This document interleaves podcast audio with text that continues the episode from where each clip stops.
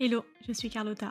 Bienvenue dans Product Marketing Stories, le podcast qui décrypte les méthodologies, partage des conseils et apprentissages concrets pour rendre compréhensible et accessible le product marketing.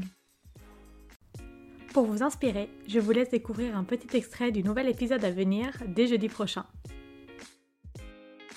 On va dire euh, produit. Et euh, après un an euh, du coup de freelancing, est-ce que tu t'es spécialisé Est-ce que c'est selon toi une bonne pratique de commencer large et ensuite te spécialiser? Enfin, quel est ton avis sur cette partie-là? J'ai une appétence pour tout ce qui est engagement d'utilisateur parce que j'ai commencé par une agence de marketing collaboratif où on allait vraiment chercher l'avis de monsieur et madame Michu pour développer un produit. Donc je pense que bah, j'ai un peu été biberonnée à ça et que ça me plaît.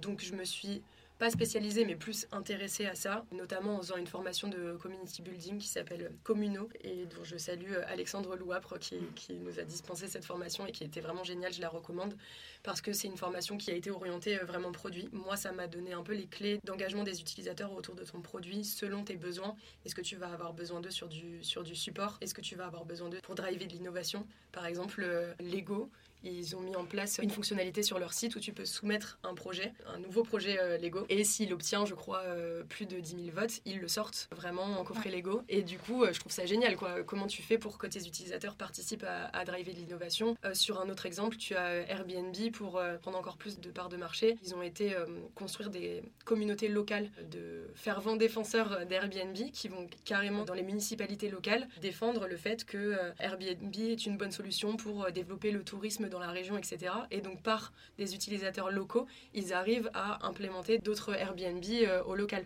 toutes ces techniques-là de community building autour du produit, je les trouve géniales. Donc moi, c'est plus là-dedans, on va dire que j'ai tourné mon intérêt. Maintenant, je me suis pas spécialisée là-dedans. Sur mon site internet, je me brande pas comme euh, community spécialiste ou quoi que ce soit. C'est vraiment une appétence euh, personnelle que j'essaye de mettre en place. Et je pense pas qu'on ait besoin de se spécialiser euh, forcément, surtout quand on commence le product marketing ou quand on commence à être freelance. C'est aussi hyper intéressant d'avoir un spectre global et de pouvoir développer ses compétences sur tout le spectre. Donc moi, je conseillerais plutôt de rester full stack, sauf si vraiment on a une appétence pour le lancement. Je pense que les verticales du product marketing sont tellement profonde que tu peux te spécialiser sans problème, mais c'est plus euh, une envie personnelle. Je pense pas que ça soit un besoin pour se démarquer. En tout cas, à l'heure actuelle, je trouve que le marché est assez porteur pour euh, qu'on n'ait pas besoin de vraiment se spécialiser pour faire la différence et qu'il y a des, il y a beaucoup d'offres qui sont assez larges et assez full stack sur euh, le scope du product marketing. Et c'est vrai que on est aussi, c'est ce que tu disais au début, le métier de product marketing, il est encore pas super mature, enfin pas à son maximum, donc mhm. c'est aussi normal au début de bah, d'être assez large.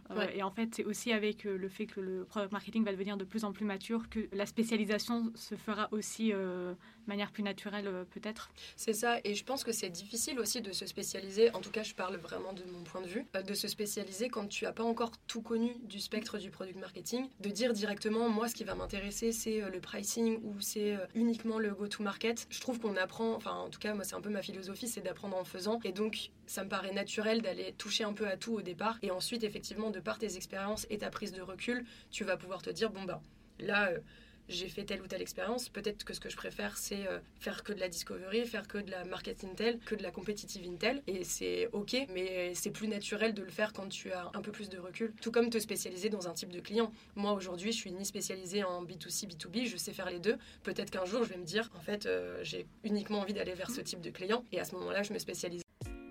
Cet extrait vous a plu? Pensez à vous abonner directement sur votre application de podcast préférée pour être sûr de ne pas le rater. À bientôt